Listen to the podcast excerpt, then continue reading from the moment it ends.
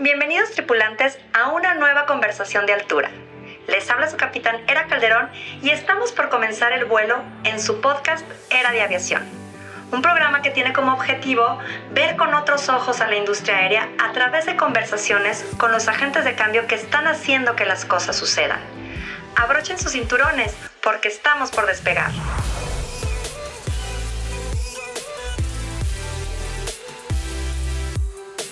Hola a todos, les habla su capitán Era Calderón y les doy la más cordial bienvenida a un nuevo episodio de Era de Aviación. El día de hoy tenemos un gran invitado, Víctor Hugo Maldonado Manzano, quien es meteorólogo y controlador de tránsito aéreo. Víctor Hugo estudió meteorología en el Centro Internacional de Aviación Civil del CIAC. Trabajó como meteorólogo programador en la Secretaría de Agricultura y de Recursos Hidráulicos. También estudió para controlador de tránsito aéreo en el Centro Internacional de Aviación Civil donde inició su trayectoria como controlador en la empresa de radioaeronáutica mexicana RAMSA desde el año 1975 y a partir del año 1978 labora en los servicios de navegación en el espacio aéreo mexicano, CENEAM. Ha laborado en distintos aeropuertos, tales como Torreón, Durango, Manzanillo, Cozumel, Chihuahua, Guadalajara y Ciudad de México. Dentro de su trayectoria, obtuvo la habilitación de controlador radar de vigilancia y se trasladó al aeropuerto de Chihuahua, en el cual fue controlador radar.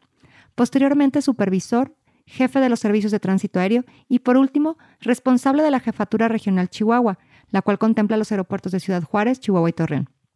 En la actualidad se desempeña como jefe de la estación Torreón y cuenta con 48 años de experiencia en los servicios de control en tránsito aéreo. Y el día de hoy viene a platicarnos sobre la importancia de la meteorología aeronáutica para la industria de la aviación. Comenzamos. Hola, hola, buen día. Les habla su capitán Ara Calderón y les doy la más cordial bienvenida al programa Era de Aviación. El día de hoy nos acompaña en esta conversación de altura un gran invitado, Víctor Hugo Maldonado Manzano, quien es meteorólogo categoría 3 y controlador de tránsito aéreo. Víctor Hugo, muchas gracias por estar aquí. Hola, Era, buenas tardes. Al contrario, gracias por la invitación. Muchísimas gracias, Víctor. Para nosotros pues, es un honor tenerte por aquí. Y pues bueno, la aviación es uno de los sectores de la economía más sensibles a las condiciones meteorológicas. La ciencia y la tecnología han estado avanzando rápidamente, al igual que las exigencias de los usuarios.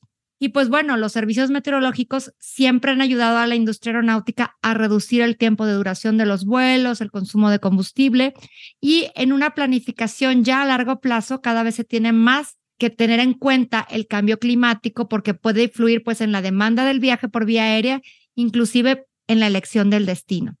Y es importante comentarles a nuestros tripulantes que tres cuartas partes de las demoras importantes de los vuelos en, en las regiones con alta densidad de tránsito aéreo tienen una relación muy estrecha con las condiciones meteorológicas, tales como convección, turbulencia, angelamiento, niebla, viento, la nieve o los ciclones tropicales. Y pues casi la mitad de los accidentes aéreos se producen por condiciones meteorológicas desfavorables. Y es por ello que el día de hoy te tenemos como invitado, Víctor, para que nos platiques más sobre la meteorología y su importancia para la aviación. Pero antes de empezar sobre todo el tema del programa, me gustaría que nos platicaras un poco sobre cómo llegaste primero a ser meteorólogo ¿Qué te inspiró a estudiar esta carrera y también cómo llegaste a ser controlador de tránsito aéreo? Cuéntanos un poquito de eso, Víctor, por favor. Gracias. Sí, de hecho fue por razones que no eran dentro de mis planes. Yo hace algunos años estuve estudiando en el Politécnico, estuve en la superior en la Escuela de Ingeniería Química y cursé hasta el segundo grado. En esa época, pues la patria no estaba muy bien remunerada. Y por X circunstancia me enteré del CIA, que se, o era, bueno, todavía existe, el Centro Internacional de Adiestramiento de Aviación Civil. Fui a pedir informes y pues vi que estaba pues la carrera de meteorólogo, de controlador de tránsito aéreo, de oficial de operaciones, mecánico e inclusive también para pilotos. Entonces vi, pedí informes y sobre eso apliqué. La carrera que estaba más inmediata fue la de meteorología. En esa época el CIAC estaba auspiciado por la OASI y el gobierno de México, era una beca. Nada más lo que gastábamos nosotros era en uniforme y material de estudio. Entré a estudiar meteorología, fueron siete meses al terminar, perdón, nueve meses al terminar.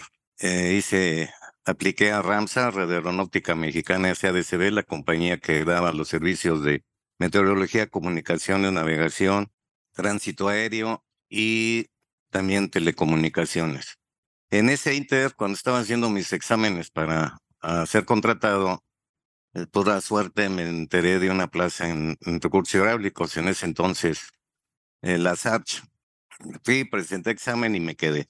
Entonces ya empecé a trabajar ahí, seguí estudiando, regresé al poli, entonces iba en la mañana a trabajar y en la tarde a la escuela y así me la pasé. Al tiempo de dos años más o menos, eh, volví a aplicar en el CIAC y ahora sí tuve la suerte de que había convocatoria de control de tránsito aéreo. Ahí fue donde estudié siete meses, porque fue la carrera pagada por Ramsa en ese entonces. Todavía en el 75 terminé de eh, la carrera de controlador, pero en el Inter, cuando estuve trabajando en recursos, eh, trabajé como meteorólogo programador, entonces me vi en la necesidad de aprender lenguaje Fortran y COBOL. Ahí una de las pues, anécdotas que tengo es que entre todo el grupo dependíamos de la SACH, como te digo, pero estábamos en la dirección de control de ríos y el departamento donde estaba yo era el de previsión. Entonces, entre todos logramos hacer un programa con tarjetas de aquella época perforadas, no sé si llegaste a conocerlas. Sí, claro, ¿cómo no? Bien, entonces un programa para detectar posición de los huracanes, ciclones, y no es por nada, pero teníamos una diferencia de posición de 10 millas náuticas. Entonces, bien o mal, pues fue un, un triunfo ahí del departamento. ¡Wow! ¡Qué padre! Y te digo, al tiempo pues ya empecé a trabajar de controlador. Mi primera estación fue Torreón, anduve paseándome por varias. Estuve Torreón, Manzanillo, Durango, Guadalajara, Cozumel, Chihuahua dos veces. México, estuve en el aeropuerto de México siete años. Y cuando regresé a Torreón por el temblor, en el 86 fue cuando pude salir, Aquí estuve unos buenos años, 17 años. Posteriormente abrieron el servicio de radar en, en Chihuahua. Me fui para allá, que ahí fue donde conocí a tu papá y a ti. Y pues de ahí, pues llegué de controlador, fui supervisor, fui jefe de los servicios en Chihuahua, llegué a la jefatura regional. Y ya en estas épocas que hubo varios cambios de director general de CENIAM, pues al final de cuentas regresé a, a mi tierra, aquí a Torreón, y aquí estamos a la orden. Más o menos así fue mi trayectoria. Muchísimas gracias, Víctor. Qué interesante, sobre todo por todo lo que comentas, porque has estado en muchísimas estaciones, en muchísimas ciudades, que el control de tránsito aéreo, pues obviamente la cuestión meteorológica también es diferente en cada uno de estos lugares, o sea, te tocan lugares con lluvias, con monzones, climas desérticos, o sea, de toda variedad de, ahora sí que de climatología, ¿no? Así es, sí, definitivamente hay lugares por ejemplo, cuando estuve en Cozumel, toda esa zona del sur-sureste, pues es muy benigna la precipitación. Eh, lugares como Torreón, bueno, el estado de Coahuila, Chihuahua, Sonora, pues son semidesérticos, son secos, llueve muy poco. Aquí lo que nos afecta son los frentes, sobre todo en invierno, que nos generan nevadas y eh, nubosidad de, que afecta los vuelos, ¿verdad? Aparte de... ¿no? La niebla, neblina, sí es el término coloquial, tiene una razón. De acuerdo a los reportes meteorológicos que se elaboran cada hora, cuando la visibilidad es de menor de 5 octavos de millas estatutas, que son millas terrestres, se denomina niebla. Cuando es mayor de 5 octavos hasta 8 millas, viene siendo el término neblina. Correcto. esa es la razón. Súper interesante porque aparte, como dices, es el término correcto y normalmente lo confundimos, pero hay una razón para cuando es niebla y cuando es neblina, ¿no? Sí, para los reportes. Eh, coloquialmente en las eh, notas periodísticas, bueno, más bien televisivas y de radio, el, coloquialmente se utiliza neblina, ¿verdad? Pero pues es para cuestiones aeronáuticas sí está bien definido eh, niebla y neblina. Ahora, el por qué porque para aterrizar las aeronaves requieren unos mínimos de visibilidad y de capa o de techo, la base de las nubes. Correcto. Entonces, de acuerdo al PIA, que es la publicación de información aeronáutica, para cada aeropuerto hay mínimos, tanto para despegue como para aterrizaje, dependiendo la categoría de la aeronave, si es categoría A, B, C o de eso en relación al peso de la misma. Entonces, de acuerdo a eso, el personal de oficial de operaciones y observadores que está en cada aeropuerto que dependen de CENEAM, cada hora hacen el reporte METAR o el reporte ordinario de, aeropuerto y ahí ya están haciendo la observación de tiempo presente en ese momento y es lo que reportan. En base a eso, en el departamento de despacho de las compañías eh, comerciales y o privadas con los FBO, ya ahí trazan la ruta del, de la aeronave, el vuelo, y aparte de las condiciones climatológicas del aeropuerto donde están saliendo, al que van a ir, ver si está sobre mínimos o no.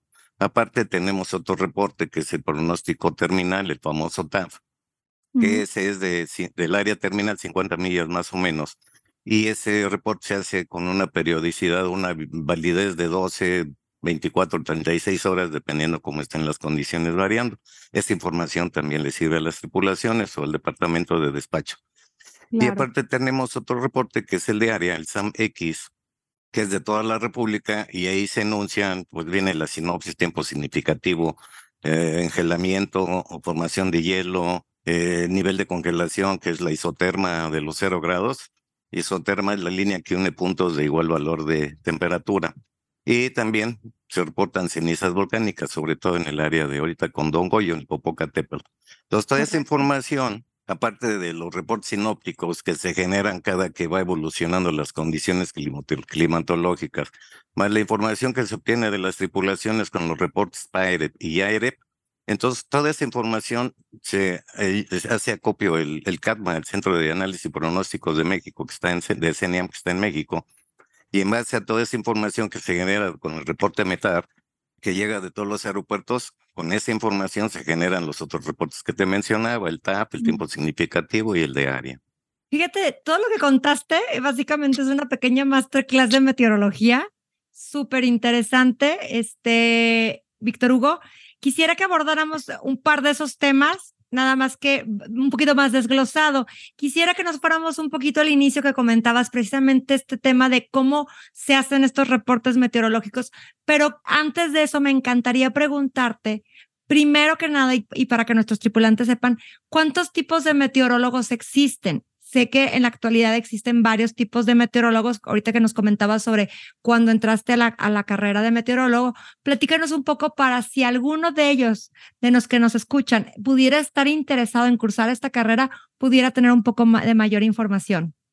Bueno, mira, en la época que estudié, nada más había el auxiliar de previsor y el previsor, que de hecho en México nunca se dio para poder acceder a esa carrera o alcanzar el de previsor había que irse al CIEC de Argentina o de España. Entonces, pues se quedó así. Pero ahorita en la actualidad tenemos el meteorólogo observador, que es los que hacen la observación día, a cada hora del reporte METAR.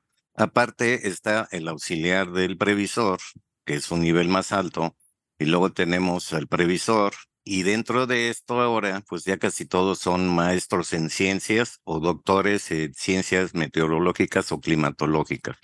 Y la mayoría de las personas que están en, esta, en estos puestos, pues son egresados tanto del Politécnico de Psicomatemáticos y hacen la especialidad del doctorado, y o de la Universidad Autónoma de México, que también salen con esa, este, ese doctorado, bueno, esa especialidad. interesante porque finalmente te digo, es, es, una carrera que también ha avanzado, como, como lo comentabas ahorita, sobre los estudios, sobre la ciencia de la meteorología, ¿no? Sí, mira, hay dos vertientes. Uh, hablando desde el punto de vista aeronáutico, uh -huh. es lo que se genera en tiempo real o lo que se prevé que puede suceder en un lapso de 24 o 36 horas. Llámese uh -huh. ahorita, por ejemplo, estamos en la época de los ciclones, huracanes.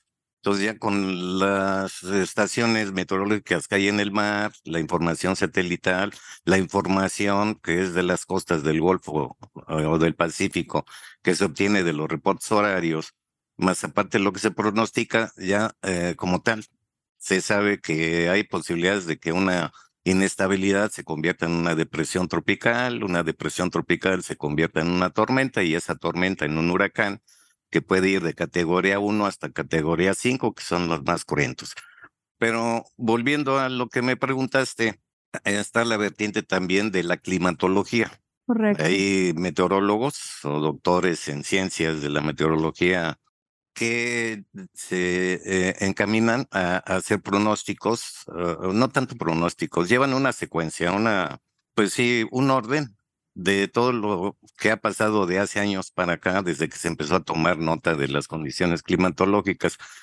Entonces es, es muy diferente una con la otra. Los, en este caso, los de la climatología, pues, que se dedican a hacer estudios o, modelos climatológicos, mm, sacando previsiones. Ya ves que a principios de, de la época de ciclones ahorita dicen, se están pronosticando 55. Sí, correcto. Que son 24 en el Golfo, 24 en el Pacífico, más bien en el Caribe, ¿verdad?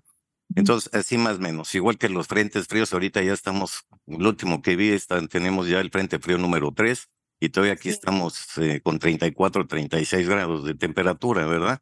Correcto. Entonces, como que ya el, el cambio climático sí ya nos está volteando el reloj. Ahora están girando prácticamente al revés las manecillas, por decir algo. Pero sí, esas son las dos vertientes que se manejan en la meteorología. Aparte, ya con tanta información que hay, se recibe de información de la NOAA, que es la Agencia Nacional de Atmosférica y Oceánica de Estados Unidos, y lo que genera la FAA dentro de lo que le corresponde a meteorología. Y como te comento, ahorita ya hay muchas estaciones remotas en el mar, por ejemplo, hay boyas que están semifijas que nos dan información de temperatura del, del mar que es eh, algo especial para saber si se puede generar un huracán. Claro. Ahorita te digo el por qué. Eh, valores de, dirección e intensidad de viento, valores de presión, también hay buques meteorológicos de la marina o, particulares que también generan información. Aparte, como te comento, la información que ya hay muchos radares meteorológicos. Ahorita de lo que te mencionaba de la, mencionaba de la temperatura. ¿Cuál es el síntoma o indicativo de que se puede generar un huracán? Es que la temperatura del mar esté a 27 grados o más, que haya un núcleo de baja presión que esté alrededor de los 1000 hectopascales y que esté a unos 400 kilómetros de la costa.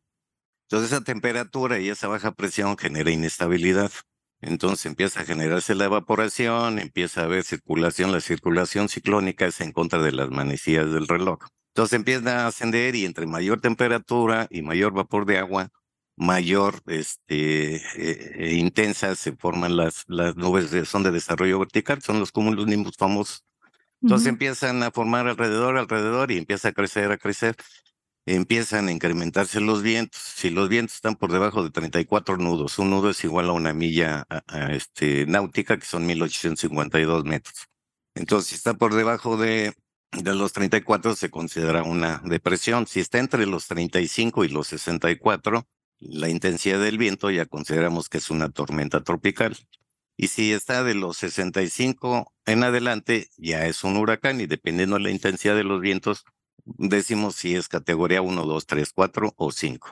Ahora, otra cosa que también influye para la formación de, las, de los huracanes son las ondas tropicales. Esas corren o se desplazan de este hacia oeste en una forma sinuosa, así como viborita, y tienen valor, hay mucha inestabilidad y todo eso también es parte para que se forme una inestabilidad y se pueda formar en un momento dado un, huracán. Fíjate, de todo lo que nos platicaste es súper interesante porque cómo afectan, digo, hablando de, de la meteorología aeronáutica, cómo pueden afectar las operaciones, ¿no? Y cómo pueden demorar. Y luego, por ejemplo, nos toca mucho como pasajeros que nos dicen, es que el vuelo está retrasado, por ejemplo, porque sale de Tijuana, ¿no? Porque salió de Ciudad de México, porque salió de Monterrey. Y nos dicen, pero yo no veo que esté nublado o algo. Pues sí, pero a lo mejor en el momento en el que está despegando no está nublado, pero cuando va a llegar al aeropuerto va a haber esta, alguna de estas inestabilidades meteorológicas que puede evitar que el avión aterrice, ¿no? Entonces, todo esto eh, puede afectar la seguridad del vuelo porque ustedes tienen estos pronósticos dependiendo de, del plan de vuelo, entonces es para evitar algún tipo de afectación que pueda en un momento dado poner en riesgo la seguridad del vuelo, ¿no? Sí, definitivamente, porque el tipo de nubosidad que generan los huracanes y los frentes fríos en lo particular son nubes de desarrollo vertical, nubes tipo cumulus nimbus. Estas nubes se caracterizan por un amplio desarrollo, llegan hasta la tropopausa. Y dentro de la nube, pues hay energía, se generan las descargas eléctricas, los relámpagos, los rayos, y aparte la formación de hielo. El hielo tamaño este, de una toronja, no sé. Y eso, una aeronave que penetre un cumulus nimbus, que no es nada recomendable, pues le puede romper inclusive el parabrisas, el, el perfil, la, el fuselaje se ve dañado, la ingesta de hielo en las turbinas puede dañar los álabes y generar pues un desplome. Entonces ese tipo de nubes siempre hay que darle la vuelta y si no puede uno pasar, hay que regresarse. Ahora estos fenómenos forman una turbonada, que es una barrera de cúmulos nimbus, que pueden tener, no sé, 100 kilómetros, por decir una cantidad. Entonces, lo más sano es no, no cruzar por ahí, mejor regresarse. Ahora, otro tipo de fenómenos que producen estas, estas nubes son eh, vientos de descenso que pueden tener un de 6.000 pies por minuto, la velocidad de descenso. Y al golpear con el terreno, genera eh, turbulencia hacia los 360 grados alrededor y pueden tener una intensidad hasta arriba de los 108, 110 nudos. Entonces, una aeronave que pase por debajo de, pues lo agarra la corriente descendente y como, valga la expresión, como cucaracha para abajo. Allá en el 81, en Chihuahua, de una compañía de X nombre, ahí por julio, agosto, no recuerdo exactamente la fecha, iba en aproximación en la tarde y había un cúmulo nimbus entre la pista y ellos. Y penetraron, lo agarró la descendente, la microráfaga, y lo desplomó y cayó como a 300, 400 metros al lado derecho de la pista 36 de la ciudad hacia, hacia el norte. Entonces es muy peligroso. En el año 69, si mal no recuerdo, que ya se habían presentado ese tipo de, de fenómenos, eh, Estados Unidos, el FAA, eh, contrató al doctor Fujita, de hecho creo que ya vivía en Estados Unidos para que hiciera investigación. Uno de, lo, de las cosas que alcanzó fue el, si mal no recuerdo, el radar Doppler para detectar ese tipo de fenómenos. Y ahorita sí ya las tripulaciones ya les dan en los simuladores cómo poder atacar ese tipo de fenómeno. Ahí la recomendación, cuando tú vas hacia la nube tienes viento de frente, te da estabilidad. Vas por debajo del, de la cortina de aire, pues te desploma. Y si logras pasar, pues vas a tener viento de cola y vas a tener perder sustentabilidad. Entonces, lo más recomendable es que penetren la parte baja de la nube y que metan toda la potencia y ascender. Y lo más sano, pues mejor darle la vuelta. Por eso a los pilotos les recomiendan, no es de que siempre aterrizar y despegar con el cumulus nimbus enfrente. Hace unos años también en Durango, de otra compañía X, pasó algo parecido, iba despegando y también lo agarró una microráfaga. Entonces sí hay que tener mucho, mucho cuidado con ese fenómeno en lo particular de lo que sean las nubes de desarrollo vertical. Una nube de desarrollo vertical es entre mayor sea la distancia de la base de la nube y la isoterma de los cero grados, es más intensa la, la, la turbulencia, la, la precipitación, la formación de hielo. Entonces sí hay que tenerle mucho, mucho cuidado. Mucho respeto, ¿no? Sí, sobre todo, así como el mar también a las nubes. Fíjate que qué interesante porque hay, hay estos aspectos meteorológicos que son críticos, ¿no? Para los pilotos, como bien lo comentas ahorita, e inclusive para hacer una planificación de vuelo, ¿no? O sea, si vas a tener un vuelo en el que vas a tardar seis, ocho horas en llegar, te digo, muy probablemente la situación climatológica del lugar de despegue no es adversa, pero en el lugar a donde vas a aterrizar seis, ocho horas después es posible que sea así. Ahorita, por ejemplo, en, en Nueva York están habiendo inundaciones, etcétera, que, que, finalmente están afectando varios vuelos, ¿no? O sea, por, por esta cuestión climatológica. Sí, no, y de hecho se inundaron, no sé cuál de los aeropuertos también fue inoperativo. Ahora, otra cosa, aparte, pon tú que no encuentre condiciones tan marginales hacia dónde va, pero en la ruta CADMA, por lo regular, cuando hacen los, los reportes significativos que salen de acuerdo a cómo se está presentando, avisa al centro de control y ellos a su vez a las torres que les corresponde a los aeropuertos que hay formación de tormentas, precisamente para avisarle a las aeronaves y que busquen una desviación o una ruta alterna. También hay otro fenómeno que se da eh, a, a nivelados, la turbulencia. Hay turbulencia en aire claro, ese no se nota hasta que ya estás dentro. ¿Y cuál es, cómo se genera?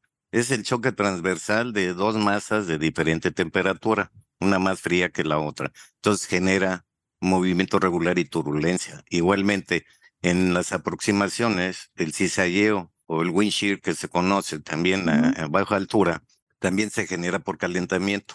En esta época todavía lo que quedaba de verano, primavera, verano sobre todo, y en zonas como Chihuahua, como aquí en Torreón, en algunos otros lados, Juárez, que es famoso pero por sus tolvaneras, eh, eso genera. Entonces, el, el, ir aproximando una aeronave y encontrarse con cizalleo le genera pérdida y ganancia de velocidad, ascienden y descienden.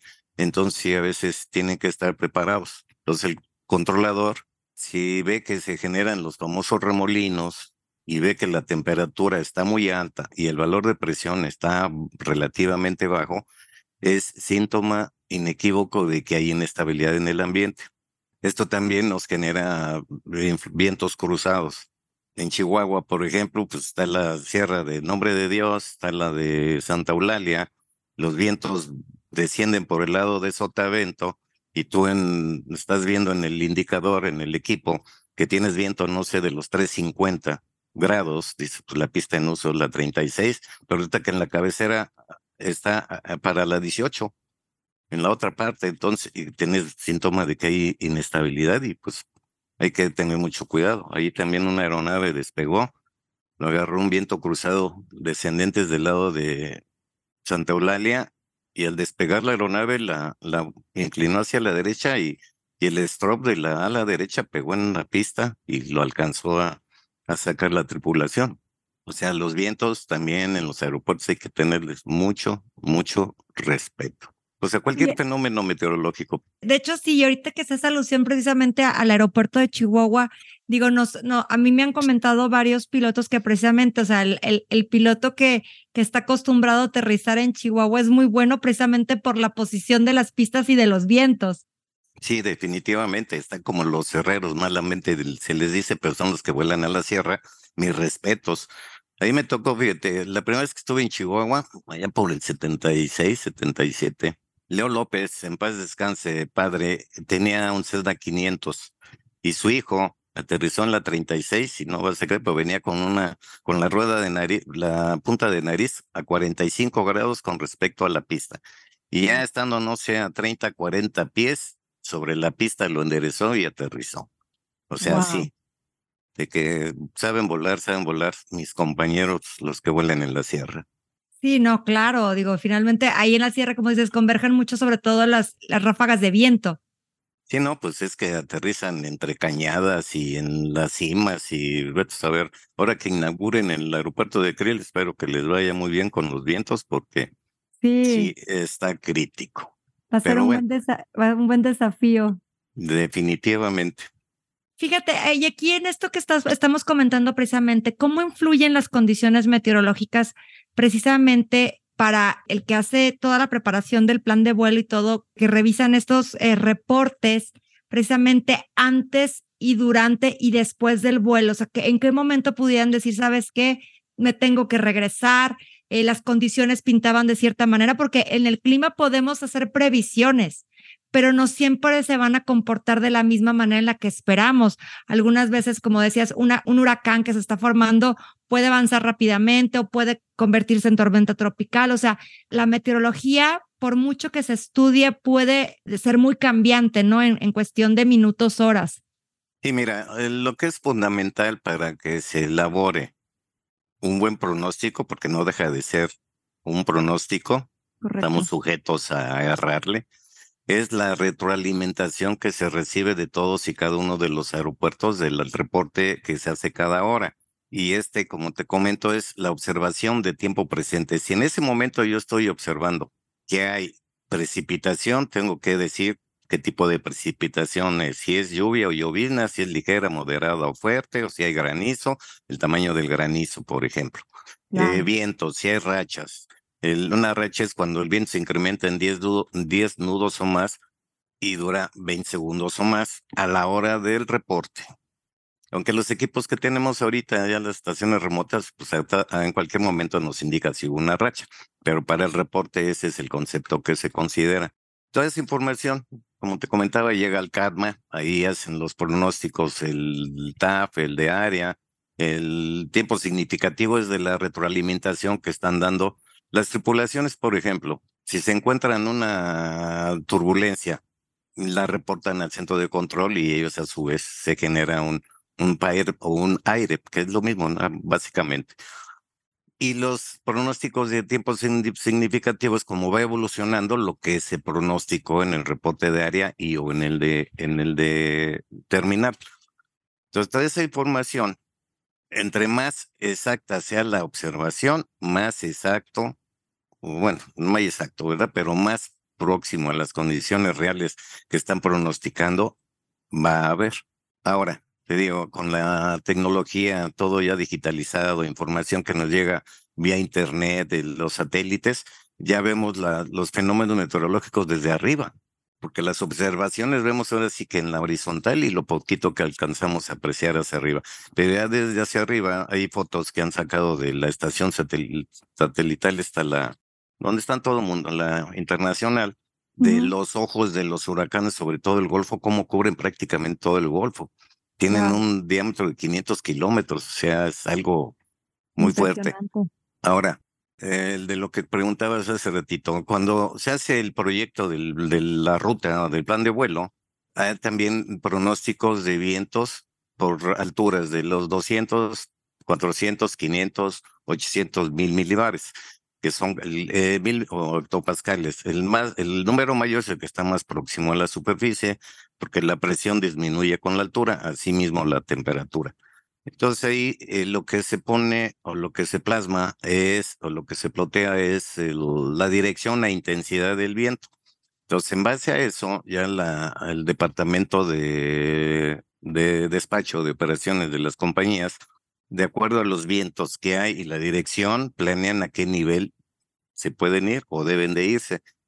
Ya nivelados, entre más tiempo tengan viento de cola, va a disminuir el tiempo de, vuelo y así, como mencionaste en un inicio, ahorro de combustible. Ahorita ya con las nuevas eh, aproximaciones o rutas PBN que ya están utilizando, que son rutas directas. Antes tú venías de México, por ejemplo, volabas México, México, Querétaro, Querétaro, San Luis Potosí, y luego llegabas a, Torreón. O si venías mm, por Guadalajara, tenías que volar vía Durango. Ahorita ya con las rutas PBN, eh, son vuelos directos prácticamente. Claro. Y, y aparte la separación entre aeronaves que antes era de 2.000 pies o 4.000, si llevaban la misma ruta, ahora son mil pies o dos mil. Mil pies de, en sentido contrario y dos mil mismo sentido. Entonces, en un bloque llevabas 10 o te puedes llevar 20 aviones. Claro, también no todos van al mismo destino, esa es la ventaja. Ya los vas separando y uno llega a, no sé, a Potosí, el otro llega a Zacatecas y así más o menos. Pero sí, con las rutas PBN y ya estamos, bueno, ya iniciaron, la, hay otro tipo de navegación que es la ADSB, que es a base de antenas, pero es pura información satelital. ¿Qué ventaja tiene ese? Qué interesante cómo ha evolucionado para ya traer, imagínate, a 20 aviones por bloque. O sea, es impresionante. Es un decir, ¿eh? porque a veces también no da, porque tenemos que volar hasta 40 mil pies. Claro. Ya arriba de 40. Es, es que es, la, el RBCM. Las aeronaves deben contar con un equipo que es el, la el reducción de, de separación vertical. Entonces, eh, de 28 hasta 40, hasta 40 vuelan con esa separación, de 41 mil o más arriba ya tiene que volar a la antigüita, como con 2 mil pies de separación y 4 mil si llevan la ruta opuesta. Y abajo de 28 mil, pero en ese bloque entre 28 y 40 sí este, se vuelan. Ahora, no, no son tantos en un momento dado. Tal vez en México pero ahí no los ponen en bloque, los van acomodando en, filita india y ahí se los llevan, ahí se los llevan. Hace unos años, una Semana Santa, eh, con separación de 20 millas entre los tráficos, estaban desde Zacatecas formaditos todos hacia la Ciudad de México. Ahí la, ahí la situación es de que nuestros equipos de radar, en este caso, pues deben ser confiables al 100%. Se va la señal y pues imagínate, Claro, ¿cómo, cómo, cómo puedes dar seguimiento, ¿no? A esa, a esa, como esa filita india, ¿no? Para que no haya un accidente. No, no, pero sí hay forma, porque amén de que se nos va el sistema, todos estamos capacitados para dar control manual, que se le llama, que es control por procedimientos. Entonces hay procedimientos publicados y todo, entonces ya nada más empiezan a hacer los cambios, se suspenden despegues, a los aeropuertos que están fuera de la Ciudad de México se les suspenden los despegues, ahora sí que para deshacer ahí la madeja. Pero sí, hay, hay seguridad al 100%. Claro, fíjate, aquí quiero retomar algo de lo que comentabas ahorita, y es precisamente en este periodo que te ha tocado a ti vivir, este Víctor, tú has sido parte de esta historia, yo creo que impresionante, de cómo ha evolucionado la herramienta y tecnología que utilizan tanto los meteorólogos como en tu caso los controladores de tránsito aéreo, y de que les proporcionen una información precisa, precisamente, para apoyar a todo este esquema de plan de, o sea, todo el plan de vuelo para los pilotos y precisamente que sea, las rutas siempre sean más seguras, ¿no? O sea, ¿cómo has visto tú esa evolución ahora así como un testigo de cómo ha evolucionado desde cuando tú iniciaste tu carrera como meteorólogo y como controlador de tránsito aéreo hasta ahora? Pues mira, sí, de, en la época que inicié, de cuenta que trabajábamos con cincel y martillo. Aquí que empecé en Torreón había BOR, Nada más había un procedimiento sobre la facilidad, no había equipo medidor de distancia, el DME, eh, no había teléfono en la estación, no había comunicaciones vía línea privada o microonda. Entonces estábamos sujetos a la información que nos daban, nos daban los pilotos cuando iban hacia Torreón o cuando salían, y pues los teníamos que cruzar ah, por tiempo. Antes las separaciones se daban por tiempos porque no había equipo medidor de distancia. Al tiempo, pues ya se instaló el DME, instalaron la microonda y dábamos el servicio de meteoro, perdón, en esa época nada más dábamos torre. En la segunda vez que regresé, en el 86, empezamos a dar el servicio de aproximación y torre o aeródromo, pero era en la misma frecuencia. Al tiempo, pues empezó a volar Taesa, Noroeste, este, Saro, el avión Northwest o algo así, un americano, estaba California y Aeroméxico. Entonces empezó a saturar, entonces se vio la necesidad de separar las frecuencias. Ahorita, pues sí, ya se cuenta, teníamos una microonda que era ah, de uso común. Juárez, Chihuahua, Torreón con Monterrey. Entonces, si hablaba el de Juárez, aquí escuchábamos lo que de todo mundo no escuchábamos lo que no debíamos, ¿verdad? Ahorita ya están individualizadas las comunicaciones. Ya el sistema de telecomunicaciones que tenemos, estamos a la vanguardia, inclusive creo que mejor que, que en Estados Unidos con el equipo Frequentis, que es el que utilizamos. Entonces sí ha, ido evolucionando. Ahorita pues empezaron a dar los servicios de control de área. En esa época que te digo, Monterrey nada más era aproximación. Ya después fue área o, servicio de, de centro de control, por ser más exactos. Tenemos cuatro, Centro de Control México, Monterrey, Mazatlán y Mérida, las cuatro M's. Y ahorita hay, si mal no recuerdo, 16 aeropuertos que cuentan, todos estos que te mencioné cuentan con radar de ruta primario y secundario.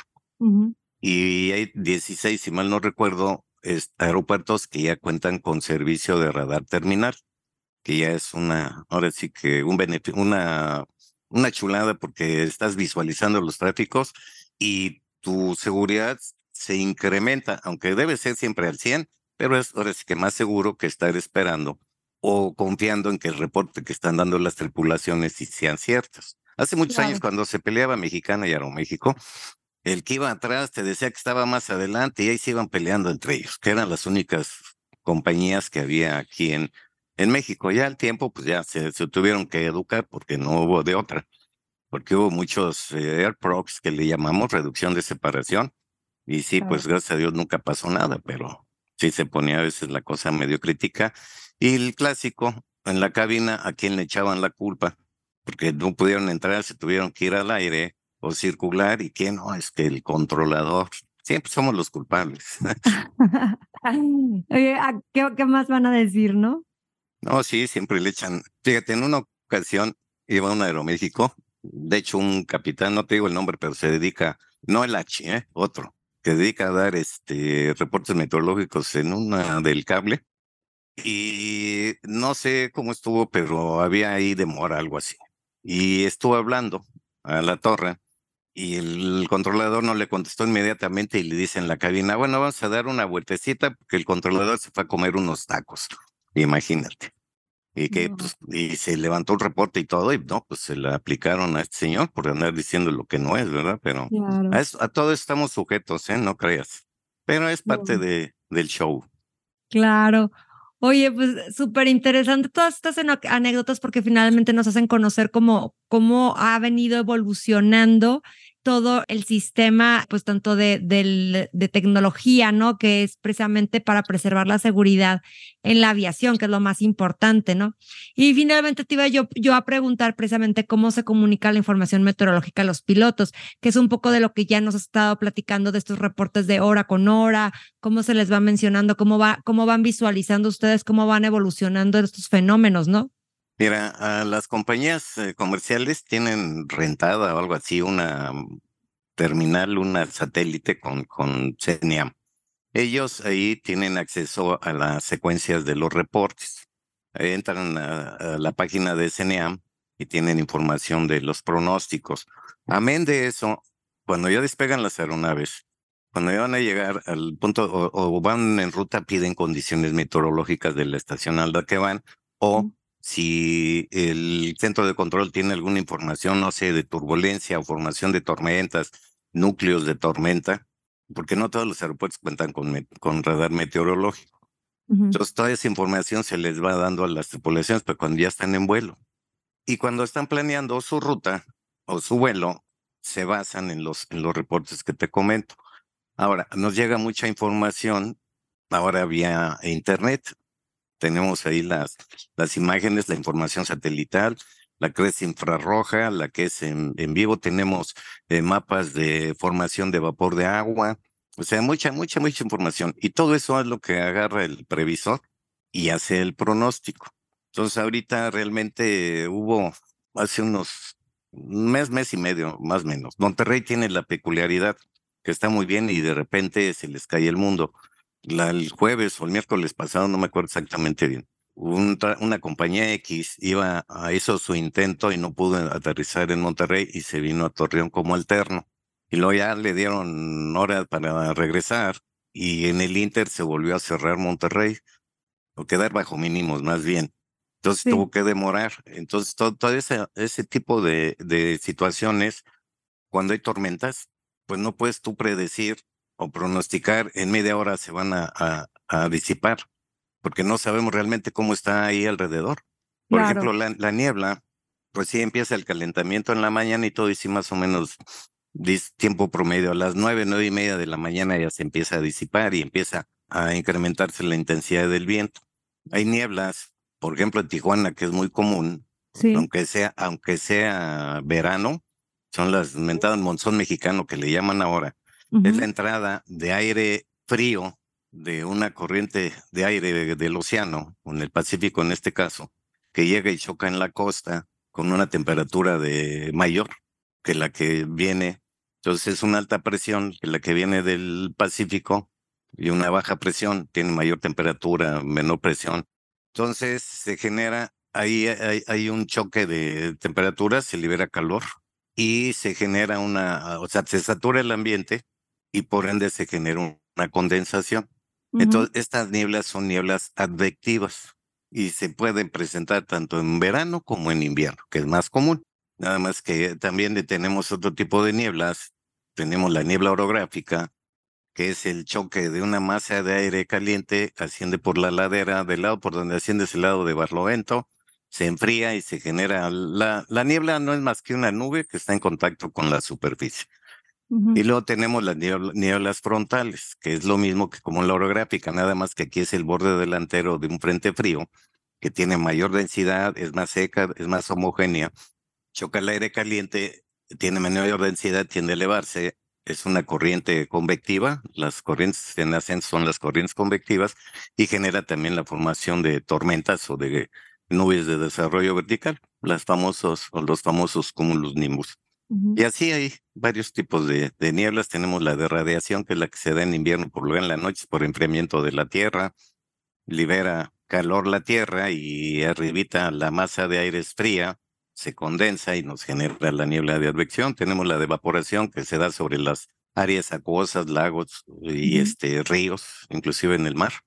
Y así hay varios tipos de formación de tormentas y de, o de nubes de desarrollo vertical y de, y de nieblas.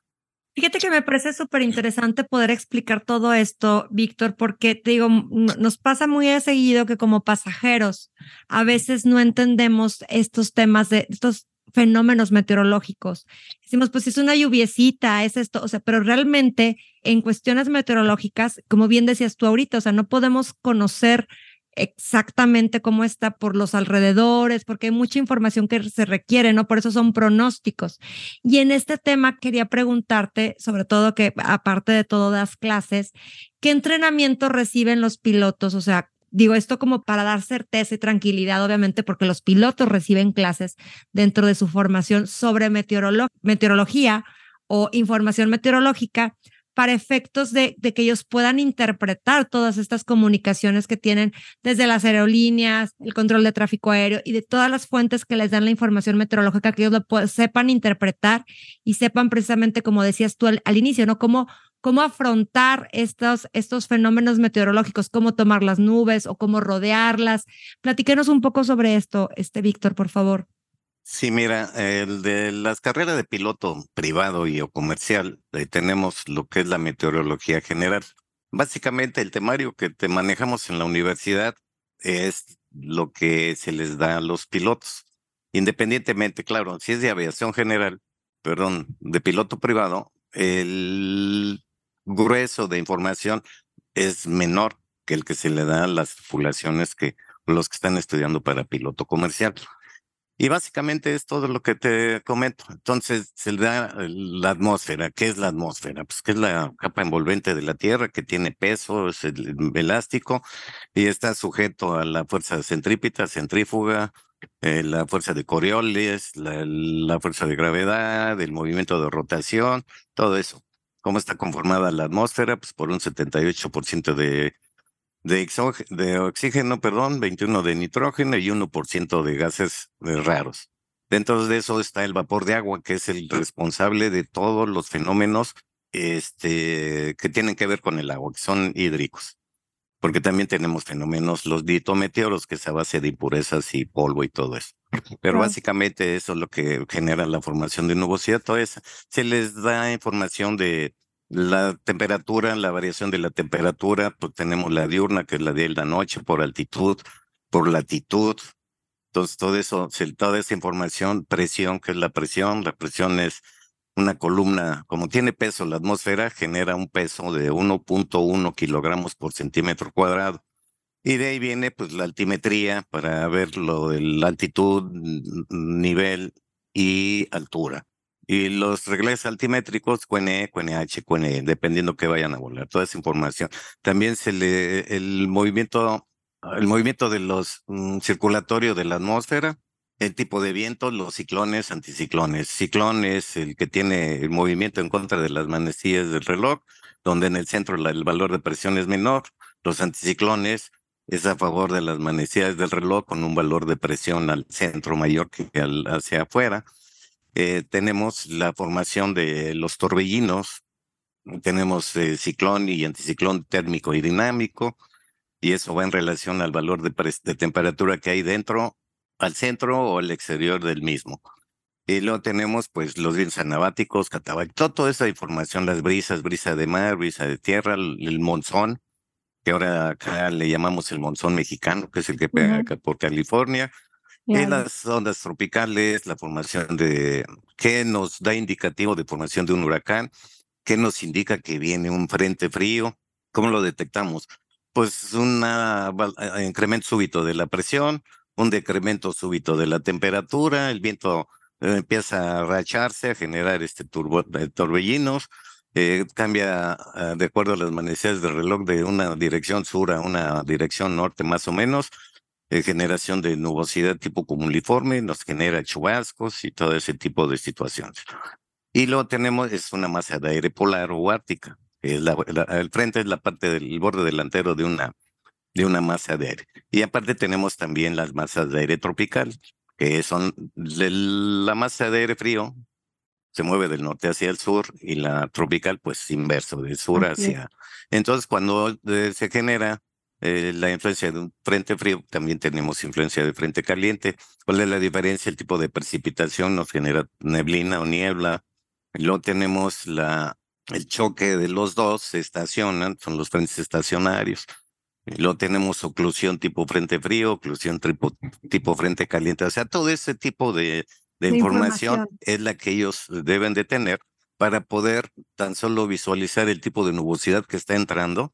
Ya detecta uno, hoy viene el frente, hoy viene. Se hace, hay, hay por ahí un video de un frente, no miento, es un, bueno, sí, un frente, va un avión y se ve así la, la barrera de los cúmulos todavía no son de desarrollo muy, bueno, no están muy desarrollados verticalmente, pero la barrera de los cúmulos al frente de, ¿qué es lo que pasa? La masa de aire frío es eh, más densa, es más homogénea, pero es seca, tiende a ser seca.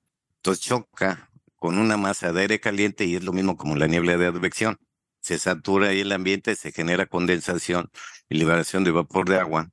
Bueno, en el ascenso y la acumulación de vapor de agua nos va a generar la formación de nubes. Y ahí viene la precipitación eh, tipo chubasco. En invierno, pues es chubasco, aguanieve, puede ser chubasco de, de, de nieve, aguanieve o chubasco normal, granizo, o sea, cualquier tipo de esos fenómenos. Ahora, ahí qué pasa? Que la isoterma de los agregados también está más próxima a, a, la superficie. Entonces, el nivel de congelación, pues lo vas a tener también, por ende, más próximo, la formación de hielo, o el engelamiento, todo ese tipo de, de fenómenos te puedes encontrar si penetras por ahí. Ahora tenemos la, las nubes eh, pues nos generan, como comento, lluvia fuerte, el chubasco, eh, puede ser continuo intermitente. Y los estratos o estratocúmulos nos generan una precipitación tipo llovizna más ligera. Ahora, si lo vemos desde su termodinámica, un cúmulo nimbus, los cúmulos son de inestabilidad ilimitada, son muy peligrosos. Y los estratos, por ejemplo, son, o los estratocúmulos, el estratus es una nube que está así como manto, así media estilizada horizontalmente. Entonces, esas son de inestabilidad limitada. En la parte de abajo se ve muy planchadita, muy parejita, ahí abajo hay, hay estabilidad. Dentro y arriba de la nube encontramos cierta inestabilidad. Entonces, si van volando y se encuentran con estratos o estratocúmulos, los pueden pasar tranquilamente, pero un cúmulo nimbus sí hay que darle la vuelta, porque se corre el riesgo de que te genere ingesta o que te rompa el parabrisas, ya no sepas ni para dónde vas. Una descarga eléctrica en un momento dado te puede dañar los equipos de navegación. Entonces ahí mejor seguridad, démosle la vuelta. Está como si te encuentras, perdón, una columna de ceniza, acá por ejemplo el Goyo, Don Goyo. A ese nada de que me haciendo, haciendo y paso por arriba, no. También eso, lo más recomendable es regresante, porque también la ingesta de ceniza te daña los álabes y aparte es ácida y te, te daña también todas las conexiones eléctricas era lo que te iba a decir justamente, o sea, que nos ha tocado, nos ha tocado en situaciones ver como, por ejemplo, eh, cuando comentabas lo del granizo, ¿no? Y el hielo, o sea, en Chihuahua nos ha tocado que han, han granizado las bolas de tamaño de una pelota de golf o más grandes, o sea, y eso obviamente con la fuerza con la que caen, como decías, te rompen el parabrisa, te dañan las, los motores, todo, o sea, finalmente es algo, una cuestión de seguridad. Y obviamente, pues lo que pasa con la que la gente piensa que la ceniza volcánica es un tema menor y no lo es así, es súper corrosivo inclusive la ceniza volcánica. Más peligroso la ceniza o más peligrosa la ceniza que inclusive eh, que te topes con una tormenta de, de granizo, porque esa te truena las turbinas y ya ni para dónde. Eso es a lo que voy. Finalmente, qué interesante escuchar de primera mano cómo estos fenómenos meteorológicos afectan la, la aviación, como muchos de ellos son de cuidado, de verdadero cuidado, y se toman estas decisiones para preservar la seguridad, ¿no? Eh, esa es como que la principal prioridad en la aviación, ¿no? La seguridad. Entonces, pues obviamente estas decisiones a lo mejor de demorar un vuelo, de bajar los aviones, de cancelar algunas rutas porque por temas de, niebla, por cuestiones de ceniza volcánica, o sea, son, tienen un porqué, vaya, son muy importantes estas decisiones porque lo que preservan es la seguridad. No, definitivamente. Aquí eh, vámonos lo que comentabas hace rato, del lado del usuario. Yo tomo un avión porque me urge llegar a mi destino X y no me interesa, yo me tengo que subir, pero no entienden en realidad el, el, fondo del por qué. Ahorita ya con tanta información que hay en la radio y en la televisión, pues ya mucha gente ya tiene idea de lo que son los fenómenos meteorológicos. Y ahora con lo de a raíz del 80 y eh, del 85 con el terremoto y que se formó la protección civil y todo eso. Y ahora el plan DN, DN, ¿qué es? DNE, el de la Defensa Nacional, el plan Marina y ahorita ya también está el, el plan de Guardia Nacional 3, 3 creo es. O sea, todo el apoyo que le dan a la gente que se ve afectada por, sobre todo por los ciclones, ¿verdad? Que genera, eh, el ciclón es eh, muy benigno, porque genera precipitación y ayuda para la siembra y todo eso, pero en el donde impacta, pues sí, los vientos eh, causan daño y aparte deja, al chocar el ciclón, pues ya ahí como que se detienen, pues no, toda la masa de, de, nubes que viene arriba, pues siguen su caminito, siguen su caminito y precipitan en todos lados y genera pues inundaciones y todo. Es por lo regular a la gente más, más mar, marginada, desgraciadamente. Este, el, el, se me fue el nombre del que acaba de entrar acá por California, el nombre de la esposa de Clinton. Hillary. Hillary. Ese entró, cruzó, penetra a la, la, parte media de la baja, se sale y regresa, entra ahí por Tijuana y todavía se fue hasta Los Ángeles y les provoca inundaciones y fue nada más el manto nuboso, ya vientos no tan intensos, pero sí hay que tenerle mucho respeto. Qué interesante. ¿Cómo ha sido para ti, Víctor, que confluyan tus, estas dos carreras, ¿no? La de meteorología y la de controlador de tránsito aéreo, porque finalmente como controlador también llevas una materia de meteorología. Tú tienes ambas, ¿no? ¿Cómo has visto que llevar ambas, ambas carreras te ha servido a ti o en qué momento puedes en un momento tener como un beneficio por tener ambas carreras, ¿no? Sí, no, definitivamente. Hace años, como te comento, que no había muchos recursos tecnológicos en las torres. El controlador, no había todavía el servicio de despacho, no había observadores. El controlador tenía que hacer la observación. Entonces, en mi caso en lo particular, pues realmente, pues no batallé. De hecho, hasta me aventaba mis pronósticos. Cuando estuve trabajando en Manzanillo, me tocó, eh, eh, bueno, fuimos afectados por un huracán entonces, los reportes que le estaba dando a la compañía aeromédico, que era la única que volaba en ese entonces ahí, pues les iba dando un seguimiento. Y claro, se suspendieron las operaciones y todo, ¿verdad?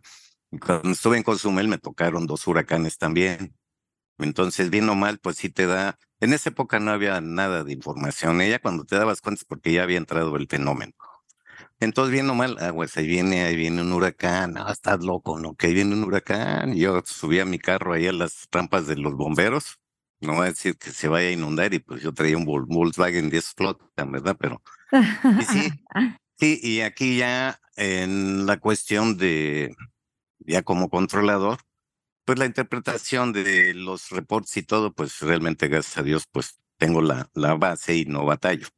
Entonces, la interpretación para leérselos a los pilotos en forma correcta, porque luego a veces el reporte, por ejemplo, vienen con acrónimos o con una shorthands o una mm, taquigrafía así medio rara, y es cuestión de interpretación. Entonces decían, no, espérame, no dice eso, dice esto, o sea, detallitos de eso, como ahorita que fue la actividad que les dejé a los chicos, pues sí, algunos están batallando, así como el de los, ¿qué se llaman? Que, que dice, ¿qué dijo? ¿Qué dijo? Los analistas de cuenta. Pero no, pero ahí, bien o mal, sí, un soporte.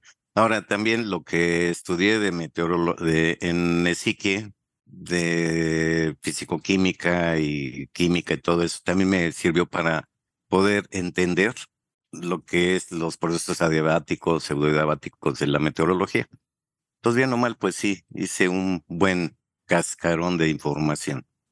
Wow, qué interesante, qué, qué, padre que nos puedas compartir esto, Víctor. Yo creo que es, es, importante, sobre todo para aquellas personas que en algún momento dado tienen la cosquillita o tienen el interés de poder en un momento dado decidir irse por, por estas carreras de meteorología o controlador de tráfico aéreo, que en un momento dado, pues finalmente pudieran converger, ¿no? Pudieran apoyarse o sumarse y generar como a un profesionista pues más capacitado, ¿no? Mira, ahorita en lo que preguntabas de la formación para observadores, el CENEAM ahorita no está dando cursos, pero hay una academia, bueno, una escuela de aviación, mm, ahí luego te mando el nombre para no hacerle publicidad, eh, que ahorita está promocionando la de eh, la obtención de la licencia de observador.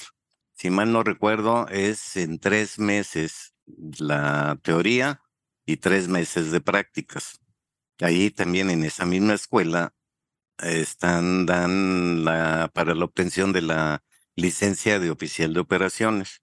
Esa parte, ¿eh? llevas una o llevas la otra, no las puedes llevar las dos, creo. Pues es negocio y al final de cuentas, ¿verdad?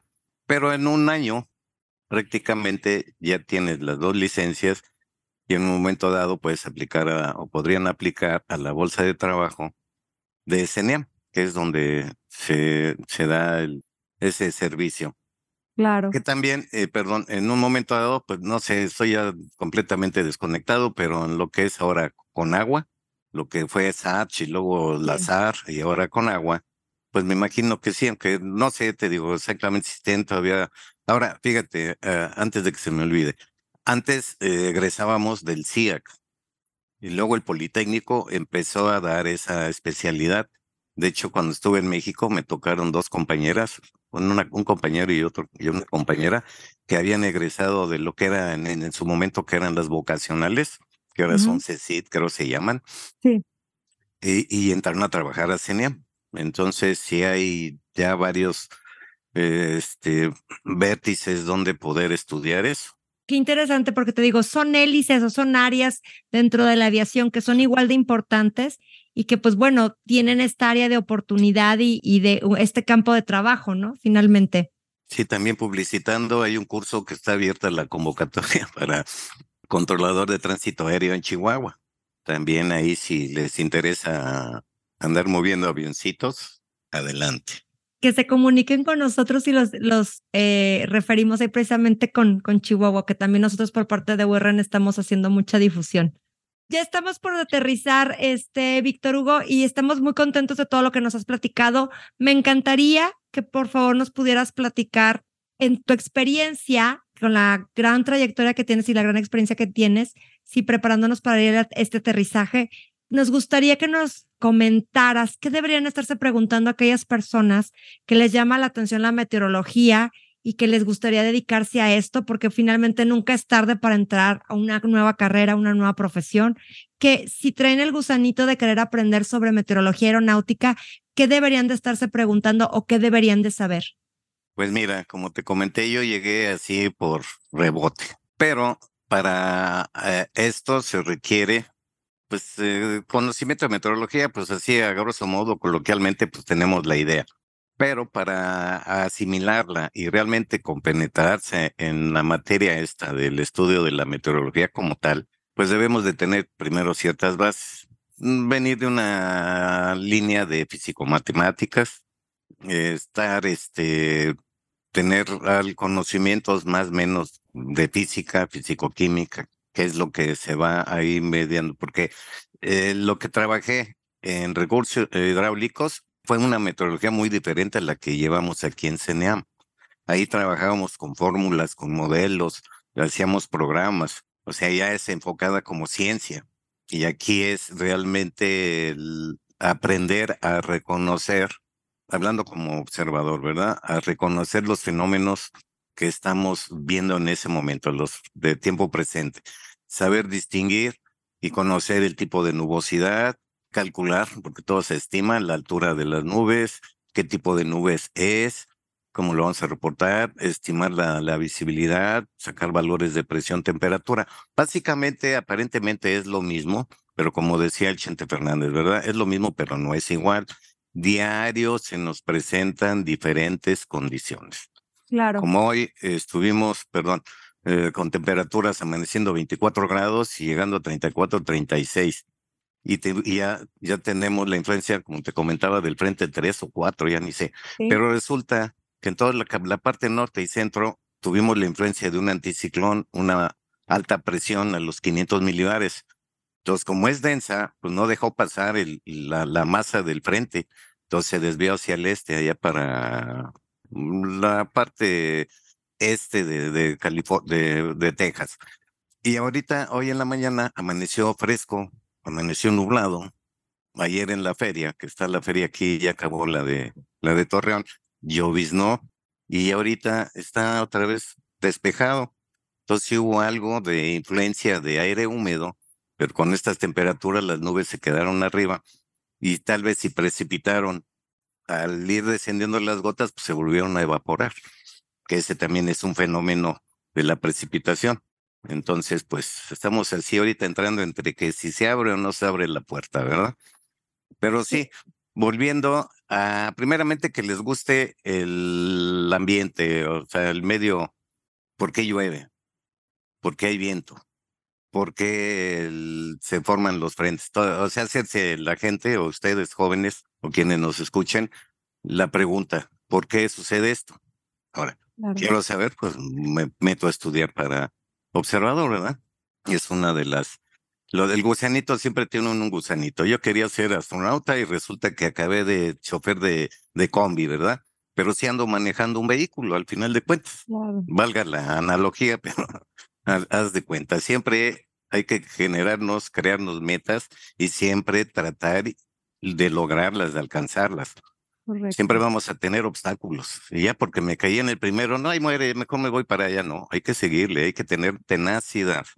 Qué padre consejo, porque finalmente así es, ¿no? O sea, en cualquier carrera vamos a encontrar un obstáculo, solo es que decidamos, eh, pues ahora sí que tomarle al toro por los cuernos y seguir adelante y, poder alcanzar nuestras metas. Muchísimas gracias, Víctor. Ha sido un placer tenerte con nosotros. Ojalá que podamos tener muchísimas más conversaciones y que aprendamos más sobre meteorología y también sobre control de tránsito aéreo. Pues Muchísimas gracias. Muchas gracias a ti por la oportunidad y estamos abiertos cuando gustes. Muchísimas gracias y pues nos vemos hasta el próximo episodio. Hasta luego. Un abrazote.